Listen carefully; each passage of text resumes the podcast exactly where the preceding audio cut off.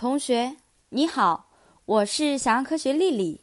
今天是我来给你讲《小象历险记》。与飞鱼告别后，布克照出新的图像，是一片正在下着大雨的森林。小象们立刻坐上泡泡，向雨林出发。哇，好大的雨！地上的土都被冲走了。立刻惊奇地说。这是亚马孙雨林，经常会下这种大雨啦。布克解释道。不过，大雨来得快，去得也快。一望无际的森林，雨后清新的空气，还有从树叶缝隙透下来的温暖的阳光，这里的一切都散发着旺盛的活力。耳边也不断传来昆虫和小鸟们清脆的叫声。哎呦！塔克突然大叫一声，原来地上躺着一块布满青苔的石头，把塔克绊倒了。塔克生气的要把石头踢开，可是刚伸出脚，石头突然动了起来。塔克吓得跑得远远的。布克好奇的去看，原来啊，这不是石头，而是一个从树上爬下来上厕所的树懒。于是。布克把塔克叫回来，让塔克给差点被他踢飞的树懒道歉。对不起，树懒，我以为你是石头，请你原谅。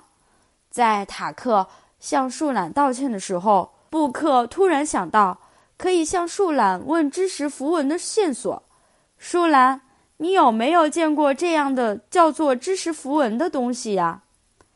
然而，小伙伴们等了半天。树懒对塔克的道歉和布克的问题都没有回应。也许树懒是在思考。不知过了多久，塔克有些不耐烦了。他是不是睡着了呀？要不我们还是走吧。立刻表达了对塔克的认同。虽然布克还想再等等，但立刻和塔克都走了。布克只好跟上。在这，突然，一句拖了很长音的回答传到了小象们的耳朵里。听到回答的小象们激动地围到树懒身边。那是我们丢失的东西，可以请你交给我们吗？布克急切地问。结果又是很长一段时间没有回音。小象们明明知道了符文的下落，却拿不到，只好面对面呆呆站着。树懒还是说话了：“请等等，我是树懒，说话很慢。”走路也慢，吃饭也慢。你们不要急，小象们擦擦额上的冷汗。好吧，不急，我。身上有绿色的藻类，伪装的很好吧？可不是吗？小象们附和的点点头。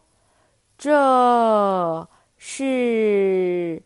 你们的符文，我现在要回去睡觉了。说完，树懒缓缓地抬起手臂，要爬回树上去。